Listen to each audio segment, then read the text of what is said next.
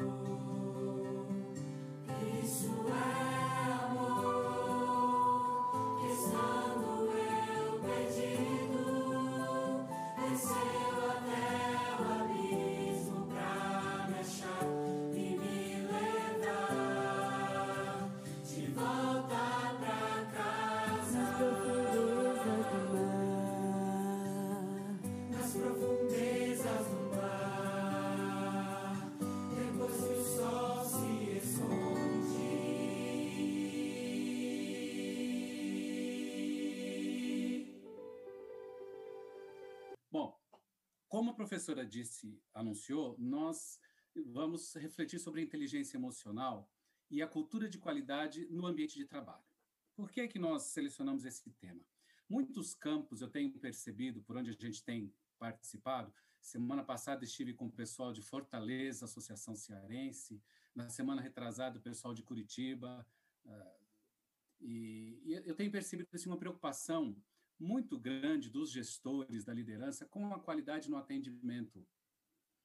Por quê? Porque a gente sabe que qualidade no atendimento de todos os colaboradores da escola, dos colégios, é fundamental para a captação e fidelização dos nossos clientes, especialmente os pais dos nossos alunos, que são os que decidem pelas matrículas.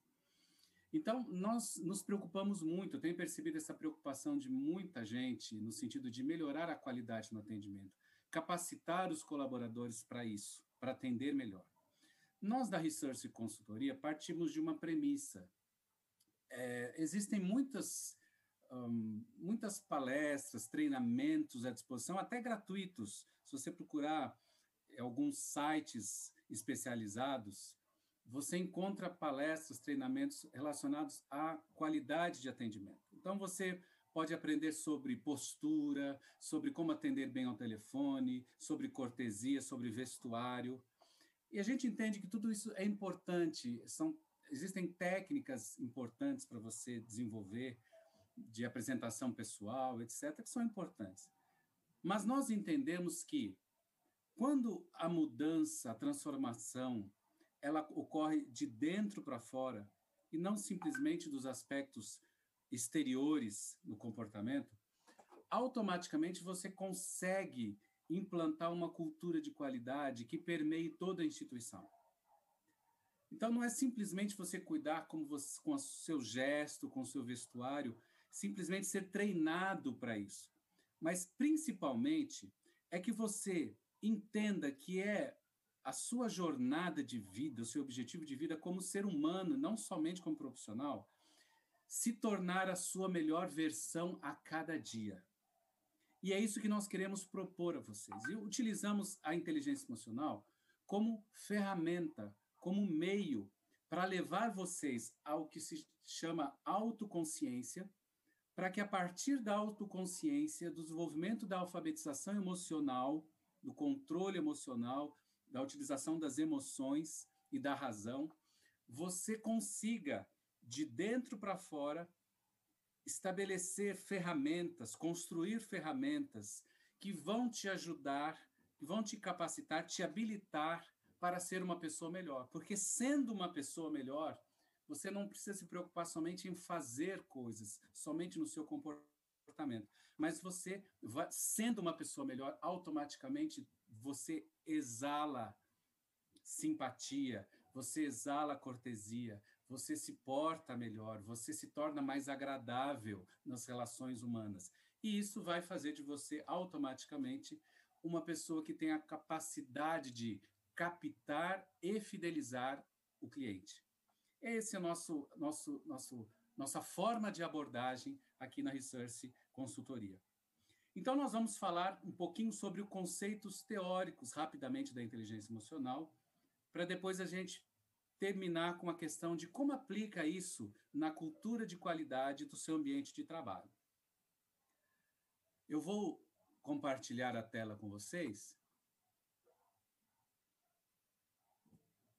eu acho que eu preciso de autorização do pessoal da técnica para que eu possa compartilhar a minha tela. pessoal da técnica, me ajuda, por favor, para que eu possa passar alguns slides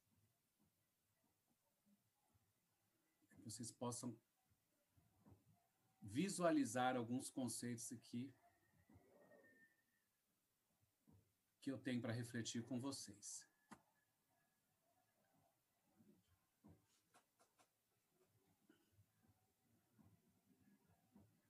Pronto. Acho que agora eu já consigo. Muito obrigado, pessoal da técnica, Miqueias, Matheus. Acredito que vocês já estejam visualizando. Se puderem me dar um ok aí, de que eu já estou com os slides. Ok? Perfeito. Então vamos lá. Eu queria fazer uma introdução com vocês, dando algumas informações interessantes. Primeiro, eu não sei se vocês sabem, agora eu vou falar um pouquinho com os gestores, né? Com o pessoal da administração. 90% das demissões em qualquer empresa hoje são por questões comportamentais e não técnicas. Então é interessante que quando nós é, admitimos um, um colaborador, quando nós recrutamos um colaborador, nós normalmente visamos mais as questões técnicas, mas são justamente as questões comportamentais que tiram o colaborador da instituição. Então, nós precisamos olhar um pouco mais para essas questões comportamentais, porque, na verdade, é a, relação humana que vai garantir, mais do que a questão de capacitação técnica, treinamento técnico, que vai garantir a permanência do colaborador na instituição. Existe um consciente, vocês devem ter ouvido falar já, o QF, assim como nós temos o QI, consciente de inteligência, o QE, consciente de inteligência emocional, é, há não muito tempo foi criado esse consciente de felicidade. Na psicologia, tecnicamente, se usa o termo bem-estar subjetivo para aquilo que nós chamamos de felicidade. E algumas pesquisas têm apontado, foi feita uma pesquisa específica em que eles elencaram os principais fatores que influenciam o bem-estar subjetivo, a sensação de felicidade de uma pessoa. As pessoas felizes, quais são os fatores que impactam nessa sensação? E de vários fatores que apareceram, o principal, o primeiro foi qualidade nos relacionamentos. Então, se nós queremos buscar o bem-estar, a felicidade dos nossos colaboradores, do ambiente de trabalho, a gente precisa entender que a qualidade dos relacionamentos, do relacionamento humano, aquilo que lá na teoria das inteligências múltiplas de Gardner aparece como inteligência interpessoal, né? A qualidade, investir em relacionamentos vai garantir o bem-estar do seu colaborador e automaticamente ele trabalhando mais feliz, ele vai render, desempenhar melhor e automaticamente vai também conseguir maiores resultados em termos de atrair as pessoas e fidelizar o cliente. Então, vamos olhar um pouquinho sobre essa questão dos relacionamentos. Como eu posso cuidar um pouco melhor de mim, do intrapessoal, para a partir daí ter um melhor ambiente relacional? A gente utiliza a inteligência emocional para fazer isso.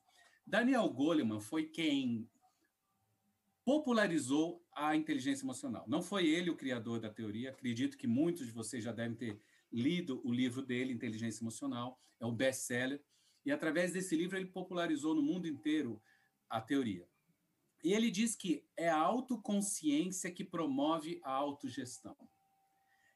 Pensa um pouquinho nessa frase comigo, especialmente você que é gestor, você que é coordenador, coordenadora.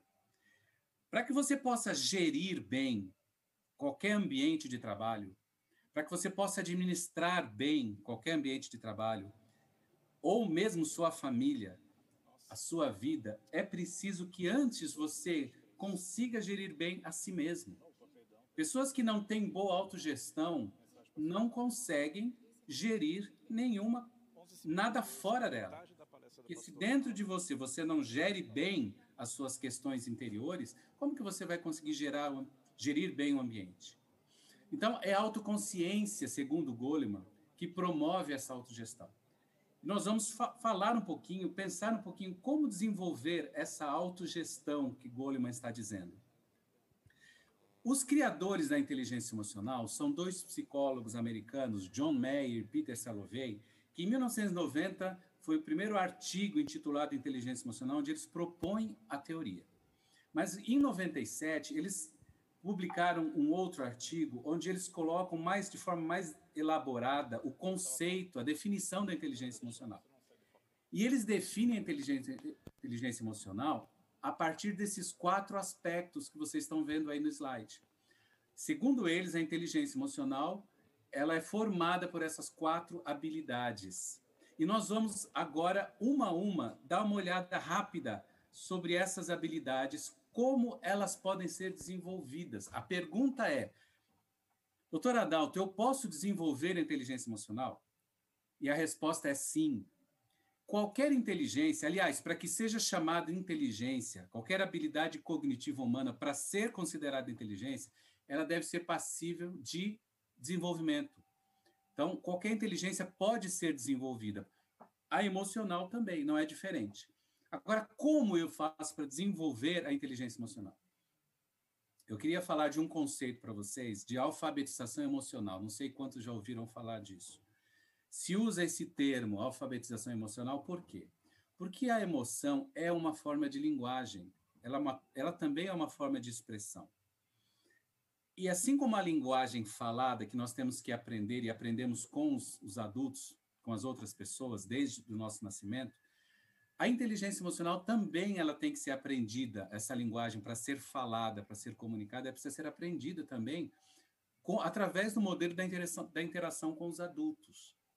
Então, nós vamos entender agora rapidamente um pouquinho de como acontece esse desenvolvimento desde do, da vida intrauterina aos primeiros anos do desenvolvimento da pessoa, porque da mesma maneira que uma pessoa, quando nasce, desenvolve a inteligência emocional a partir dos primeiros anos, o adulto também pode fazer isso a qualquer momento da sua vida. Então, a metodologia, os princípios são os mesmos do desenvolvimento da alfabetização emocional de alguém que está em desenvolvimento, da criança, e do adulto que hoje quer melhorar sua inteligência emocional. Você aplica as mesmas, uh, os mesmos critérios para fazer esse desenvolvimento. Nós vamos entender rapidamente como é que isso acontece. A primeira habilidade que o, a criança desenvolve, os primeiros meses de vida já começa a desenvolver, aliás, dentro do útero materno, ela já começa a desenvolver essa habilidade da inteligência emocional, que é a capacidade de perceber acuradamente, de avaliar e de expressar emoções.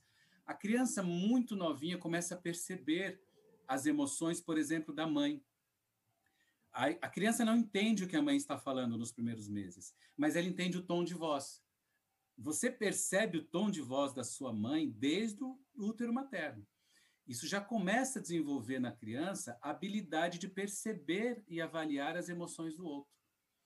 Então, é muito importante essa interação da mãe, do pai, dos primeiros vínculos com a criança, demonstrando emoções, porque a criança vai percebendo isso, vai elaborando o seu, o seu vocabulário emocional.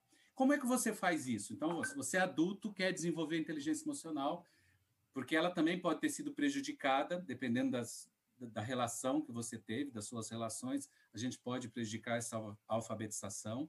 Então, você pode melhorar isso a qualquer momento. Como? Através da autorrevelação. Procure revelar mais o que você pensa, sente e deseja. Muitas pessoas são tímidas, fechadas, introvertidas, isso são características da personalidade, mas é importante que a gente selecione pessoas do nosso convívio, de nossa confiança, com quem a gente possa se abrir. Se você é casado, é imprescindível na relação conjugal que você desenvolva com o seu parceiro essa esse, esse, essa liberdade de falar sobre o que você pensa sem julgamento, sem prejuízo, sem prejulgamento, o que você sente, o que você deseja. A gente sabe que culturalmente as mulher, mulheres têm mais facilidade para essa comunicação, especialmente das emoções.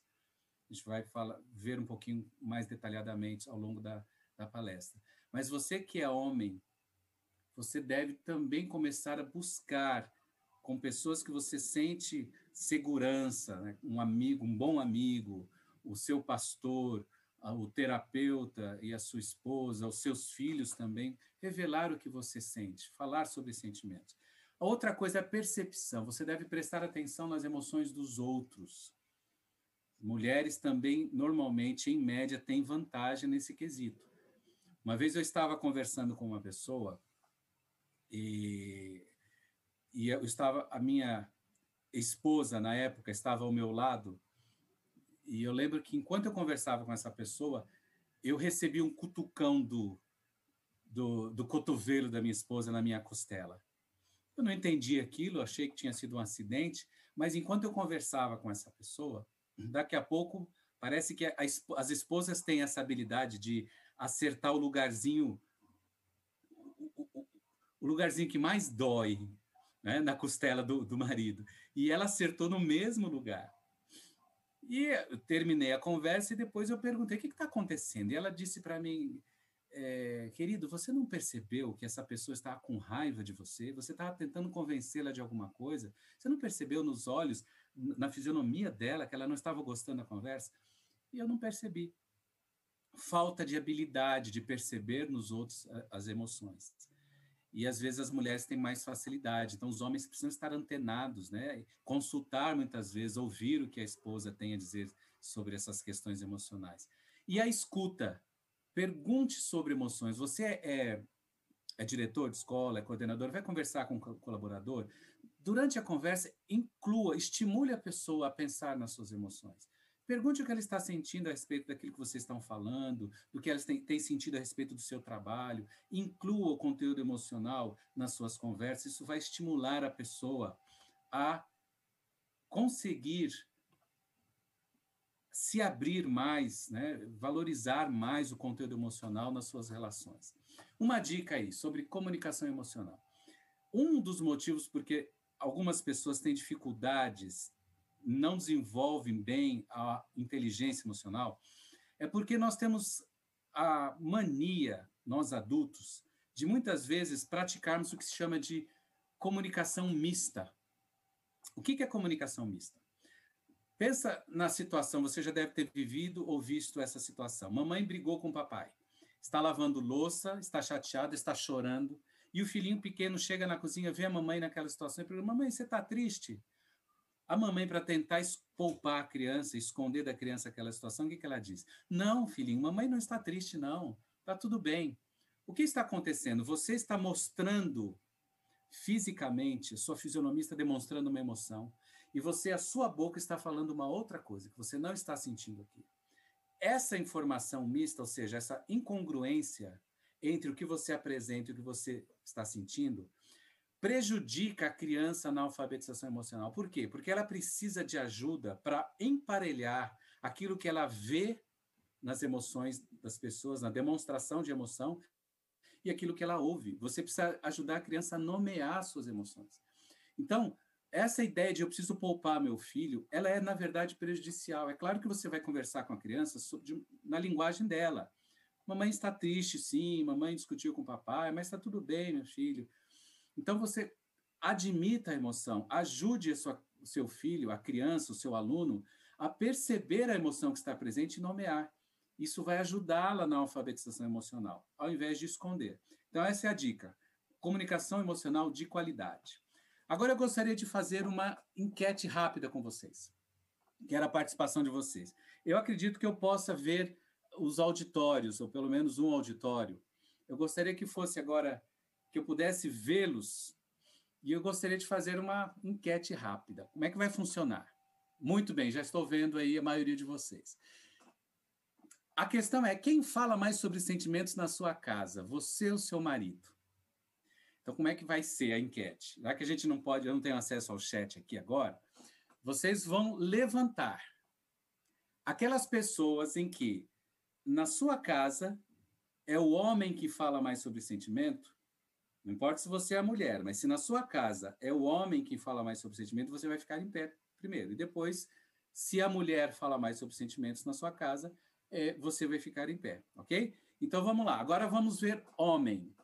Eu quero saber na casa de quem o homem fala mais sobre sentimento. Fiquem em pé todos aqueles, onde você estiver, no auditório que você estiver, fique em pé aqueles onde na sua casa é o homem que fala mais sobre sentimentos. Eu não consigo contar aqui, mas tem um grupinho aí. Tem um grupinho de corajosos e corajosas. Isso, assim eu consigo ver melhor. Parece que tem homem levantado também. Eu só espero que esses homens que estão de pé não é porque a mulher mandou levantar, né? Muito bem. Pode se sentar. Muito obrigado pela participação. Agora, o outro lado. Quero ver Quais as casas onde as mulheres falam mais sobre sentimento? Volta lá no auditório. Fica de pé todas as casas onde. Nossa! Eu não sei estipular a porcentagem, mas assim, ganha de lavada, né? As mulheres falam mais sobre sentimento. Pode se assentar. Muito obrigado pela participação de vocês. É isso que acontece na sociedade. Por quê? Porque, infelizmente, nós homens temos culturalmente essa deficiência. Nós, desde pequenos, de pequenos, somos desestimulados a falar sobre sentimentos. Por exemplo, o menininho quando está jogando futebol, pequenininho, e cai, rala o joelho, começa a chorar, vem para o papai e para a mamãe, o que, que o papai diz? Homem não chora, rapaz, deixa de ser marica. Você está chorando, isso, um raladinho desse, homem não chora. Ou seja, você tem que engolir aquela emoção que está te, tentando ser extravasada através do choro, porque homem não demonstra emoção. Então, nós crescemos, nós homens crescemos com a ideia de que emoção, é demonstrar emoção é sinal de fraqueza. Que a emoção é uma característica feminina. E aí o que acontece? Por tentar esconder, muitas vezes nós homens temos a tendência de fugir das emoções, porque elas nos incomodam. Então, existe aquela ideia errada na sociedade de que a emoção embota a razão, que nós devemos pensar, decidir pelas, pela razão somente. Não, não permitir que a emoção atrapalhe. Isso é uma ideia desde a época da, da Grécia Antiga, Idade Clássica, em que os estoicos tinham essa ideia de que você devia refinar a sua razão e desprezar a emoção, porque a emoção e a razão elas são incompatíveis. Isso não é verdade. A inteligência emocional nasceu justamente da tentativa da, da psicologia ao perceber que a pessoa, quando usa somente a razão, ela tam, também comete erros. Assim, quando você usa somente a emoção. Mas que quando você consegue aliar cognição e emoção, raciocínio e sentimentos, você consegue trabalhar os dois de uma forma harmônica, você tem maior adaptação ao meio, você tem maior possibilidade de decidir melhor, de julgar melhor e de agir melhor. Então, nós homens que temos essa tendência cultural de fugir quando alguma emoção nos impacta, medo, tristeza, raiva, a gente finge que não distrai, finge que não, não está acontecendo nada. Isso é muito prejudicial para nós mesmos quando precisamos usar essa emoção para resolver problemas no nosso dia a dia, especialmente no nosso trabalho, que é o nosso ambiente onde a gente está aqui eh, investigando, né, refletindo. A segunda habilidade da inteligência emocional é a capacidade de perceber ou gerar sentimentos quando eles facilitam o pensamento. É, entenda a inteligência emocional como uma avenida de duas mãos. Uma mão é você usa o raciocínio, o pensamento, a inteligência para pensar sobre conteúdo emocional. Então, para ser inteligência emocional, você tem que estar. Tá, isso, na verdade, é o conteúdo de um curso de três horas, tá? Eu estou resumindo, espero que vocês consigam compreender rapidamente com, essa, com esse resumo. Você, utilizando o pensamento, razão, para pensar sobre emoções, você está aplicando inteligência emocional. Mas o contrário também é verdade. Quando você usa a emoção para te facilitar o pensamento, a decisão, você também está usando a inteligência emocional. Então, essa habilidade que vocês estão vendo na tela fala disso. Como é que você usa a emoção para facilitar o pensamento? Vou dar um exemplo. Você tem que criar uma decoração para uma festa de aniversário. Você vai criar essa decoração. Como é que você como é melhor criar? Qual a emoção que vai ajudar você a, você a criar essa, essa decoração? Seria a tristeza, a melancolia ou seria a alegria, o contentamento? É claro que se você tiver triste, melancólico e for criar essa essa esse cenário para uma festa de aniversário, provavelmente ele vai ficar todo cinza, né? cores tristes. Enquanto se você tivesse alegre, feliz, você conseguiria criar uma decoração muito mais rica. Então, como é que eu faço? Se eu estou triste, preciso utilizar, preciso tomar uma decisão, preciso fazer alguma coisa importante e essa tristeza vai me prejudicar. Gera dentro de você. Imagina que você tem um palco dentro de você onde você pode gerar nesse palco os atores emocionais. Aí você fala, mas professor, isso não é possível, porque se eu estou triste, como é que eu vou fazer para agir como se estivesse feliz? É, vocês já ouviram falar em neuro, neurolinguística, programação neurolinguística, né? Quando você usa as palavras para programar o seu cérebro. No Mente, Caráter e Personalidade, Ellen White fala também sobre um outro conceito, fala sobre o nosso comportamento ter poder sobre nossas emoções. Então funciona mais ou menos assim. Como que uma pessoa triste, melancólica, ela, ela se comporta, por exemplo, andando na rua? Quando eu estou triste, deprimido, os ombros estão pra, caídos, os pés normalmente vão arrastando, cabeça baixa, né, o semblante fechado. Então esse é o, é o é, o, é a aparência normal de uma pessoa que está triste, deprimida, enquanto anda na rua.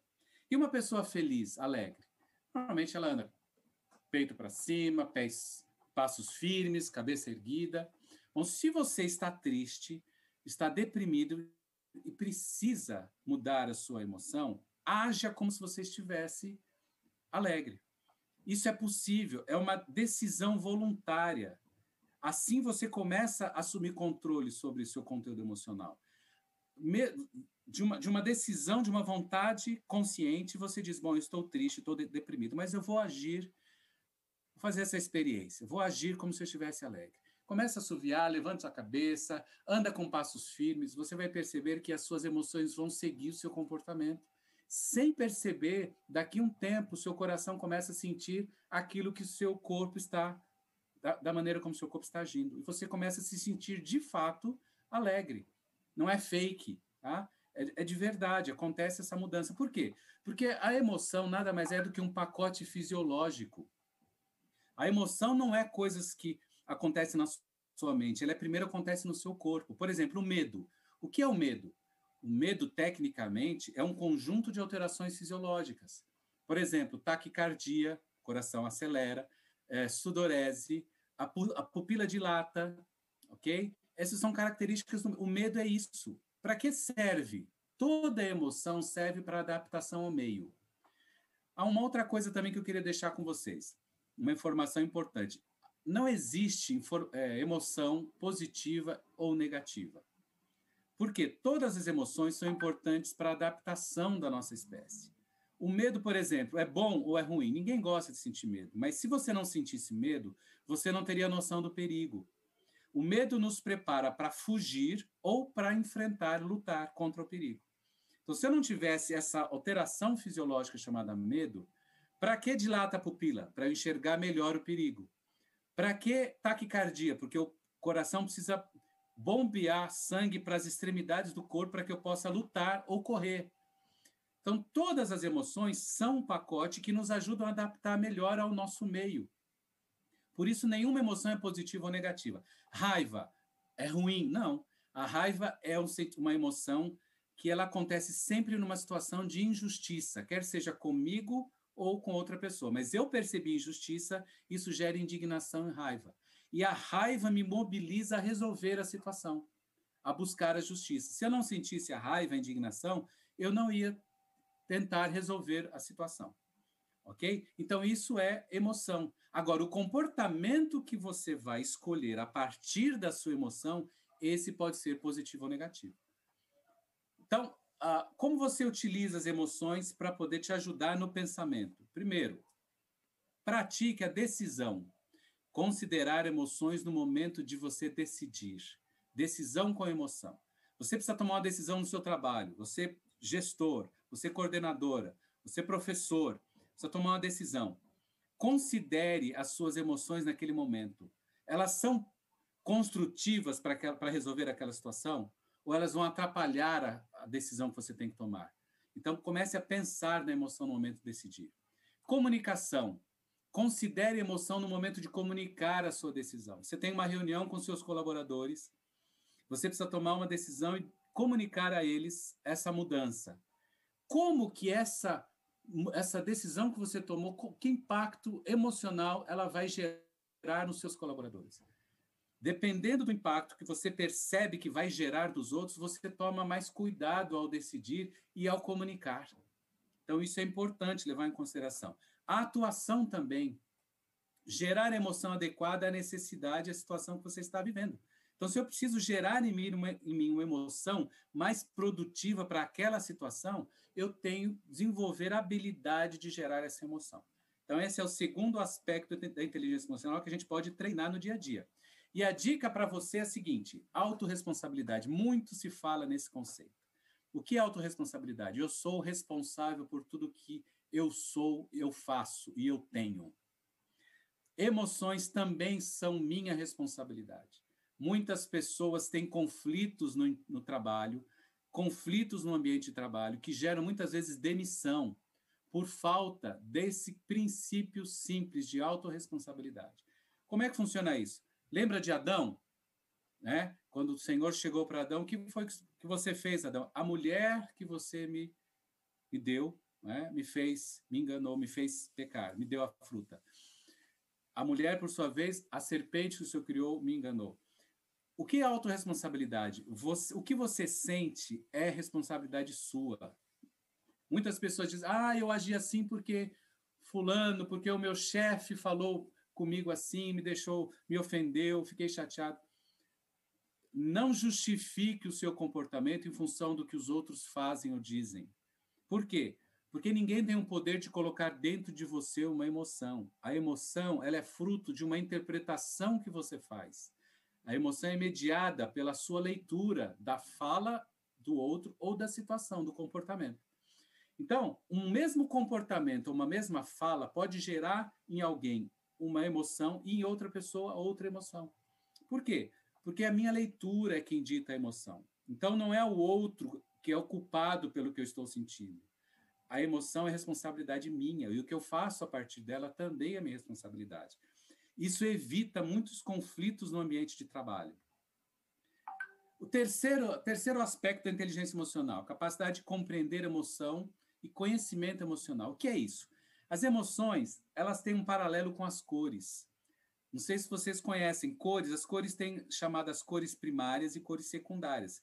As primárias geram as secundárias. A emoção acontece a mesma coisa.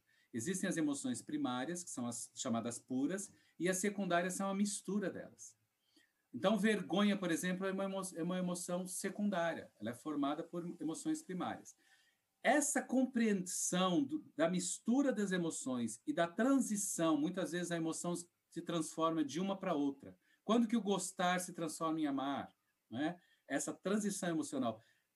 A compreensão dessas emoções dentro de você faz parte dessa habilidade de inteligência, inteligência emocional. Como você desenvolve isso? Através de autoinvestigação. Faça a seguinte pergunta: o que eu estou sentindo? Ou seja, dê nome a isso. Isso é importante para o adulto e para a criança. A criança está sentindo, você percebe que ela está com medo, ajude a nomear. O que você está sentindo chama-se medo, para ela poder é, desenvolver essa habilidade, essa, essa alfabetização emocional, ela tem que saber o nome.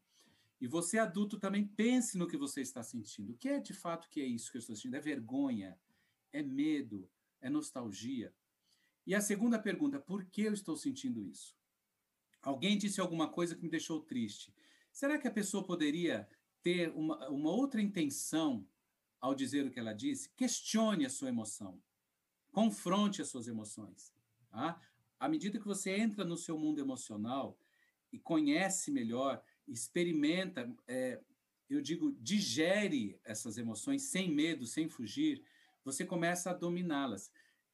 Entenda uma coisa, queridos, grave o que eu vou dizer para vocês. Em tudo na nossa vida, existe um princípio que diz assim: tudo que você desconhece tem o poder de te dominar. Pensa no inimigo, na guerra. Quanto menos eu conheço o meu inimigo, mais chance ele tem de me vencer. A emoção, ela pode se tornar seu aliado ou seu inimigo. Depende do quanto você conhece do, do seu mundo emocional. Quanto menos você conhece das suas emoções, porque você foge, você finge que não está sentindo, mais elas vão te dominar. Aí a pessoa tem aquela catarse, aquele momento em que ela fica, tem um romper de emoção, ela fica cega por raiva, por medo, por alegria também. A alegria pode fazer isso, a alegria excessiva pode cegar a pessoa e ela comete uma bobagem que vai se arrepender depois. Por quê? Ah, porque a emoção atrapalha. Não é porque a emoção atrapalha. É porque meu, a falta de domínio que eu tenho do meu mundo emocional, da familiaridade com as minhas emoções, faz com que elas, elas me dominem, elas assumam e me seguem, e me, e me deixem cego, e eu não consigo decidir pensar bem. Elas embotam o meu pensamento. Por quê? Porque eu não consigo dominar e administrar minhas emoções, por falta justamente dessa dessa autoconsciência. Ok? Então vamos, vamos lá. A dica que eu deixo para vocês nesse tópico: nunca negar ou evitar emoções. Nunca negue ou evite as suas emoções, nem você mesmo e nem nos outros. E a última habilidade da inteligência emocional é a capacidade de controlar as emoções para promover crescimento emocional e intelectual. que, que é isso? É você administrar a emoção na quantidade certa. Eu falei que toda emoção é adaptativa, te ajuda a adaptar-se ao meio, mas ela precisa ser dosada. Quanto de raiva para essa situação é adequada para resolver? Se eu sentir uma raiva exacerbada, ela vai me levar talvez a um comportamento negativo. Então eu preciso saber usar as emoções na, dosagem correta para, de fato, me ajudar a resolver a situação. Como que eu faço isso? Bom, primeiro eu tenho que entender o como. A emoção normalmente gera uma ação. A emoção é neutra, a ação pode ser positiva ou negativa.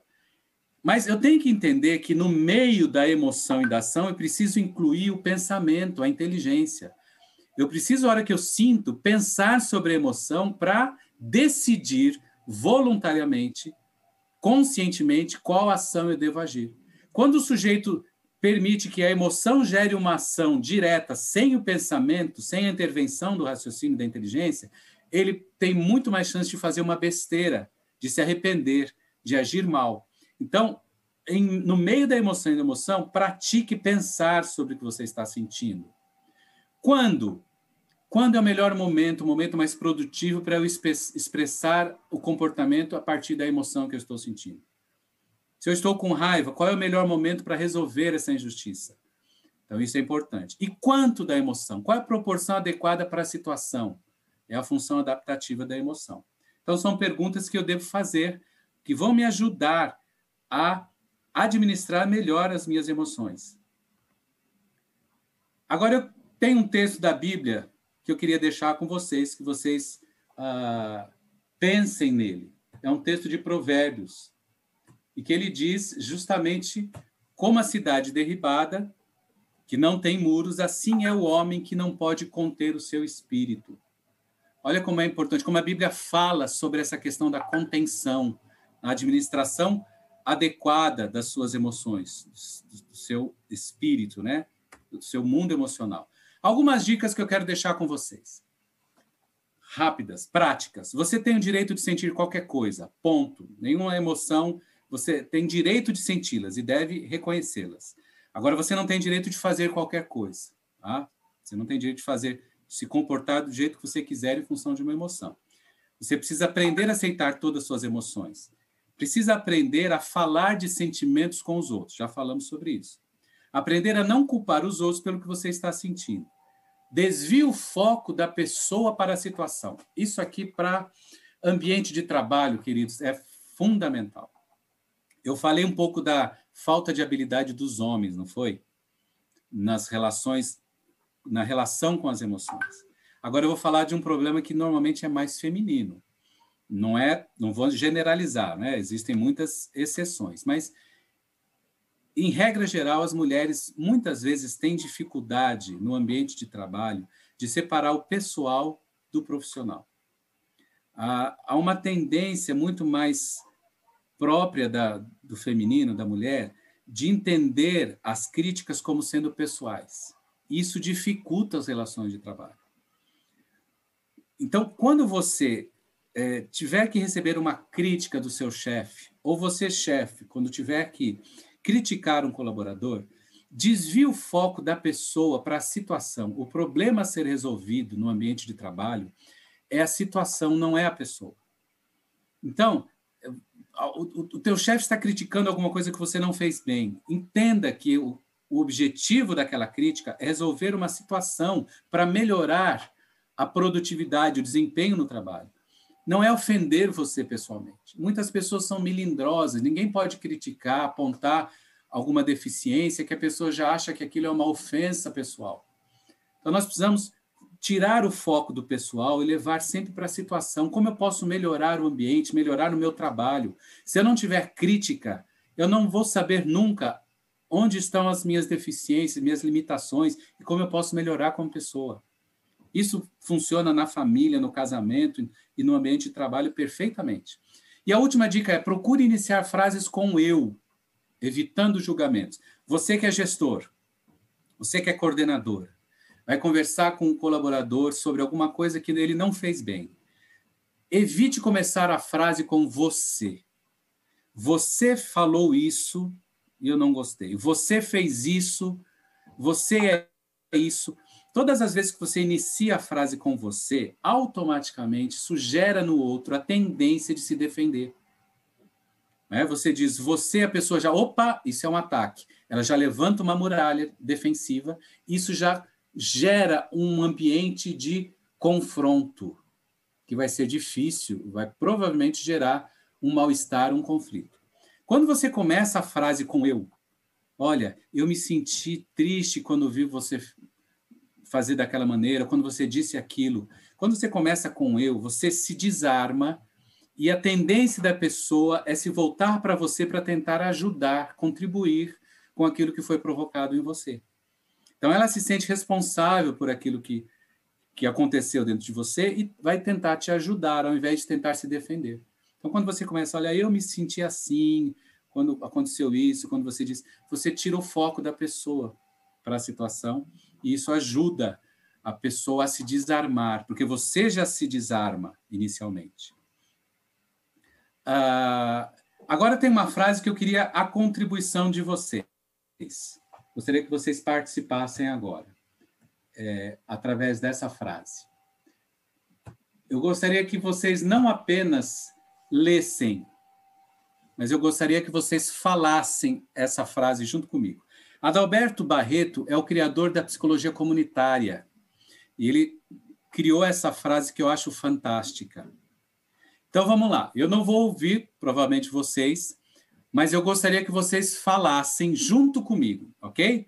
Vocês que estão nos auditórios aí, nós vamos falar as duas frases pausadamente, quero que vocês falem junto comigo. Vamos lá, primeira frase. Quando a boca cala, o corpo fala. Agora a segunda frase, falem comigo. Quando a boca fala, o corpo sara. Interessante, né? Eu gostaria que alguém no auditório principal, aí me ajude o pessoal da técnica, se tem alguém que tem microfone, eu gostaria de um corajoso, um voluntário ou uma voluntária, rapidamente pegasse o microfone e comentasse em 30 segundos o que essa frase, ou essas frases do Adalberto, tem em relação com o que nós vimos até aqui no conteúdo da inteligência emocional. Quem é o corajoso? Vamos lá. Alguém pega o microfone e comenta, compartilha com os colegas o que você entendeu, qual a relação que você faz dessa frase do Adalberto com o que nós vimos até aqui. 30 segundos. É assim, meu nome é Adriana, sou aqui de Blumenau e eu já tentei umas quatro vezes o suicídio, tentei várias vezes por, por essa frase. Eu não falava, mas o meu corpo né, reagia a várias doenças.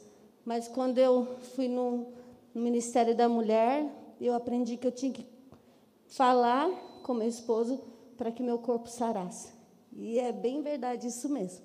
Hoje eu sou liberta da depressão, porque tudo que eu tenho, eu falo para ele que eu estou sentindo. Adriana, olha para mim, por favor.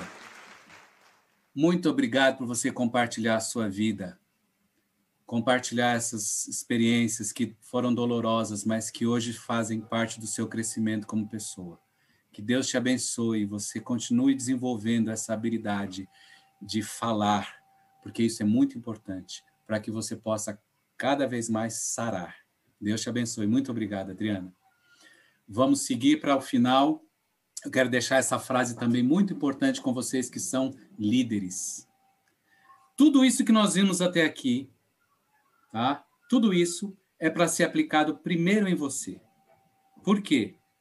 Porque líderes não cuidam de resultados. Líderes cuidam de pessoas e pessoas geram os resultados. Não esqueçam disso, queridos gestores. Líderes cuidam de pessoas. Mas para que você possa cuidar dos outros, é preciso que você esteja bem. Lembra do avião? Ontem eu estava no avião vindo lá de Fortaleza, onde eu dei a palestra para o pessoal da Cearense. Três horas de voo. E qual que é a, informação inicial lá da segurança que a, a aeromoça, as comissárias de bordo, nos passam? Se houver despressurização da cabine, vão cair máscaras. E o que é que você faz com essa máscara? Coloca no seu rosto rapidamente, é isso?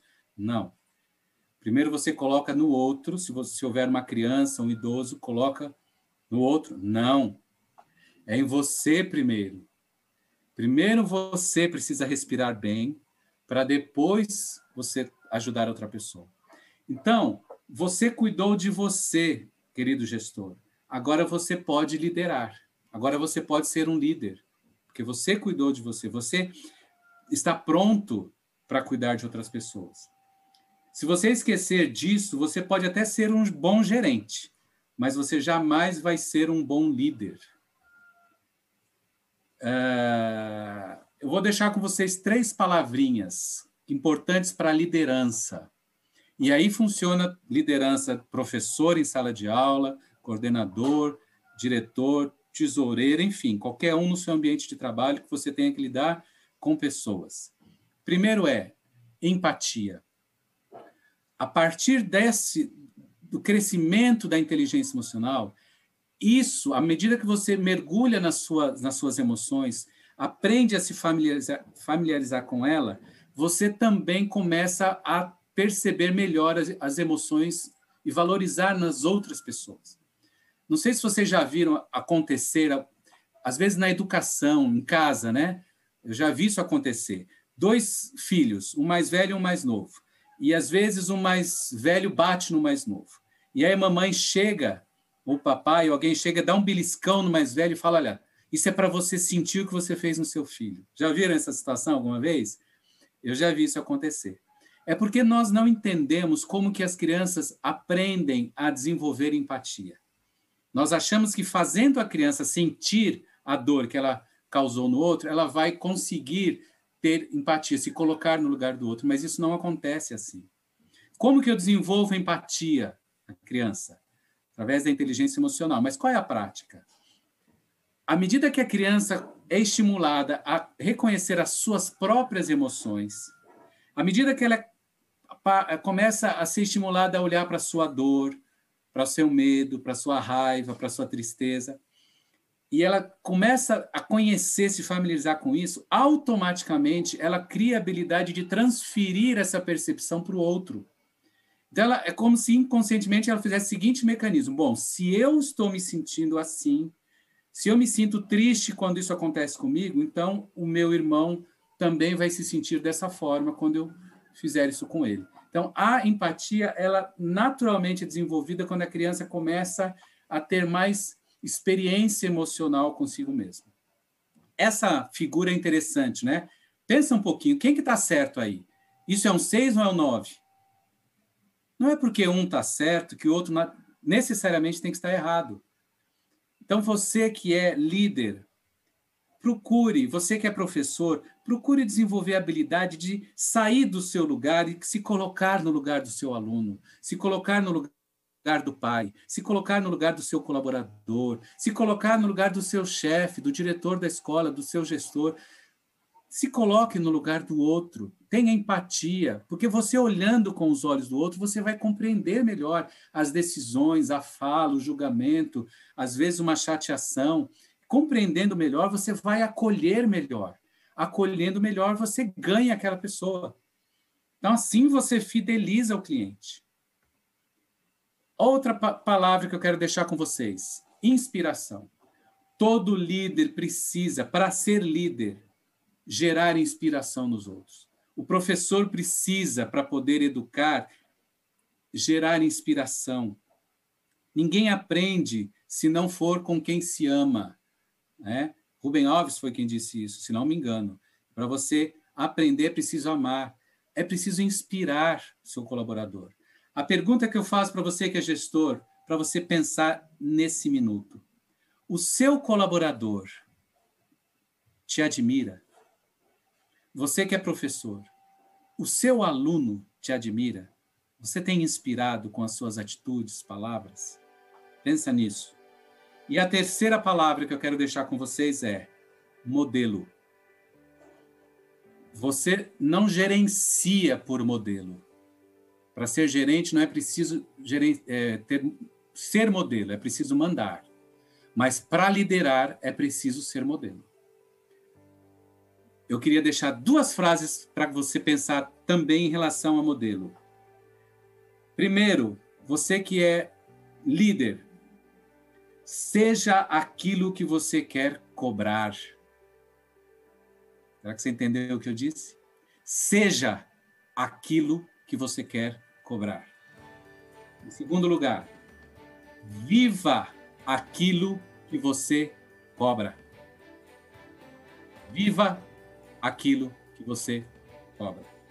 Assim você vai ser um bom líder, você vai ser modelo para os seus alunos, para os seus colaboradores. Eu vou terminar falando de cultura de qualidade. Eu vou ler um texto de Ellen White. Esse primeiro, quero que vocês leiam comigo. A vida na Terra é o princípio da vida no céu. A educação na Terra é a iniciação nos princípios do céu. E o trabalho aqui é o preparo para o trabalho lá. O que hoje somos no caráter, no serviço santo, é o prenúncio certo do que seremos. Por que, que eu trouxe essa frase de Ellen White? Porque, queridos, muito se fala hoje em cultura de qualidade nas empresas. Atendimento de excelência, qualidade em tudo que se faz. A qualidade, na verdade, ela tem que permear tudo. Você tem que respirar a qualidade no seu trabalho. As empresas estão preocupadas com isso. Se você for, por exemplo, na mineradora Vale, gigante de uma empresa, você vai ver que lá, em todos os os ambientes têm um quadro com a regra áurea do dia para lembrar os colaboradores de como agir, o comportamento positivo. Então, a qualidade tem buscada. Só que muitas vezes nós não percebemos que nas nossas instituições, na instituição adventista, a motivação, queridos, para você buscar qualidade deve ser diferente de uma empresa comum.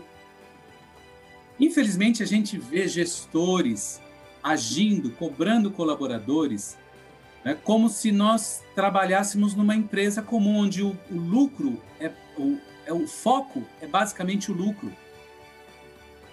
Então, a motivação das empresas para buscar qualidade, desempenho, é, é justamente buscar lucro. Essa é a motivação. Mas nas nossas instituições, a motivação deve ser diferente. Quando você, você que é colaborador, você ao vir para entrar para trabalhar na escola, no colégio, você precisa entender que aquilo não pode ser tratado e vivido esse ambiente como uma empresa qualquer. Por quê? Porque o seu trabalho como cristão, como colaborador numa instituição da obra, você precisa entender que o teu trabalho ali é o preparo para o trabalho no céu. E qual é a diferença? A diferença é a sua maneira de enxergar o seu trabalho. Se você enxergar o seu trabalho de uma forma diferente, automaticamente, tudo isso que a gente tem falado aqui de capacitação, de inteligência emocional, você vai buscar. Por quê? Porque você vai entender que o seu trabalho é sim um treinamento para a sua vida no céu. Ele é, um, ele é uma escola para o que você vai viver lá. Entenda, meu querido, isso vai fazer a diferença. Por que eu tenho que buscar a cada dia a minha melhor versão. Isso é cultura de qualidade. Porque eu tenho que buscar ser o melhor eu que eu posso. A cada dia, quando você acorda, faz a sua meditação, ore e peça a Deus: Senhor, me ajude a ser luz e a ser a melhor pessoa que eu puder hoje, a crescer. Por quê? Porque, querido, todo aluno, todo pai, todo ser humano que entra nas nossas instituições precisa ser visto como uma alma a ser ganha. Quando você entender isso, que cada pai com que você interage, cada criança, cada colaborador, cada ser humano com que você interage, se relaciona no seu ambiente, dentro do portão da escola para dentro, que, a, que aquela pessoa, aquele ser humano é uma alma que foi redimida pelo sangue de Jesus. O preço dela é o sangue de Cristo. E ela é uma alma a ser ganha para Jesus automaticamente a sua vestimenta, a sua cortesia, o seu sorriso, as suas atitudes vão expressar esse amor para salvar aquela pessoa. Isso é cultura de qualidade na instituição adventista. Eu quero terminar a nossa reflexão de hoje falando uma historinha. A história de um rapaz que chegou numa região e precisava de emprego. Um rapaz novo chegou numa região nova, em que ele se mudou, e ele precisava trabalhar. E ele descobriu que naquela região, o único emprego que havia era o emprego de lenhador, cortar árvores. Ele procurou uma empresa e procurou o gerente e se dispôs a trabalhar. Eu gostaria de trabalhar nessa empresa. Eles estavam precisando de ajuda, contrataram. Você está contratado. A partir de amanhã, é, seis horas da manhã, nós estamos no campo de trabalho, compre um machado e venha trabalhar amanhã cedinho conosco. Ele foi, comprou o melhor machado que ele pôde, mais bonito, mais caro, né? dormiu cedo naquela noite, de manhã cedinho ele estava de pé e seguiu para seu trabalho, e ali foi então indicado onde ele deveria ir, o campo de trabalho, foi lá, começou a cortar árvores cedinho. E cortou árvores com empenho até o final da tarde, quatro horas da tarde, quando eles paravam o trabalho. Eles voltaram para o escritório e lá ele percebeu que no corredor tinha um, um quadro com uma hierarquia dos melhores lenhadores. Para sua surpresa, ele viu o seu nome em primeiro lugar. Ele havia cortado o maior número de árvores naquele dia 15 árvores. E os outros lenhadores mais experientes fizeram uma roda em volta dele bateram palma, estimularam, parabenizaram, parabéns por você ter conseguido. No dia seguinte, novamente, ele foi com entusiasmo, cortou a árvore, estava em primeiro lugar. No terceiro dia, ele já caiu, quando ele saiu, passou no corredor, seu nome estava em terceiro lugar. Ele ficou preocupado. Por que, que hoje eu cortei somente 12 árvores? No dia seguinte, ele falou: vou chegar mais cedo, trabalhar uma hora mais e vou voltar a ser o primeiro. Acordou mais cedo, foi trabalhar e quando terminou o dia, passou oito árvores, quinto lugar. Ele ficou desanimado. Na semana seguinte, ele já estava desanimado, cortando apenas cinco, seis árvores o dia inteiro. E quando um, um lenhador mais experiente percebeu o desânimo daquele rapaz, ele chamou o rapaz no final da tarde, quando terminaram o trabalho, e falou: Meu jovem, me segue. O jovem seguiu aquele lenhador que entrou por uma picada na floresta e encontrou uma clareira da floresta, um espaço aberto. E ali ele viu uma cena interessante. Todos os lenhadores em roda conversando e fazendo o quê? Afiando seus machados. Ele não tinha se dado conta de que era importante afiar o seu machado.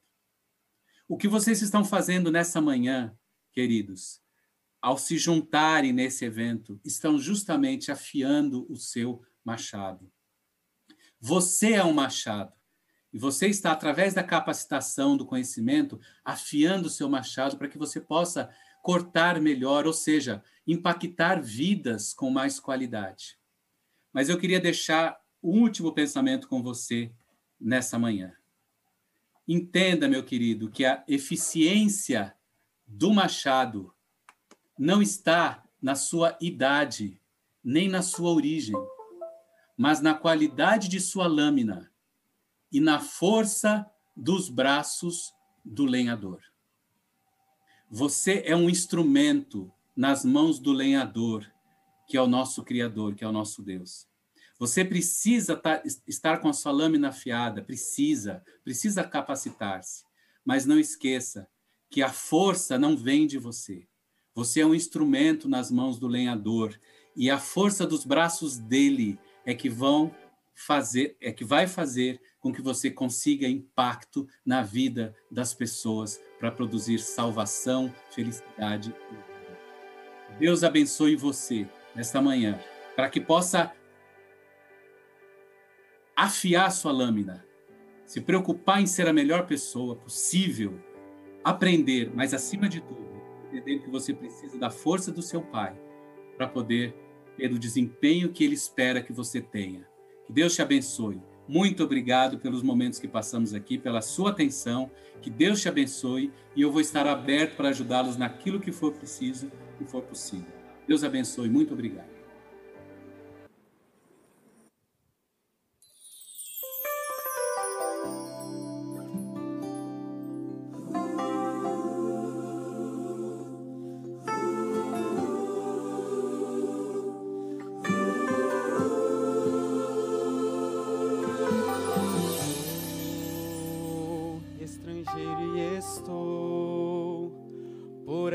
Passagem, longe estou do meu lar.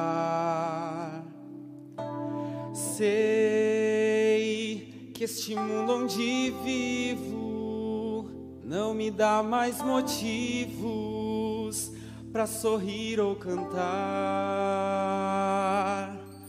Mas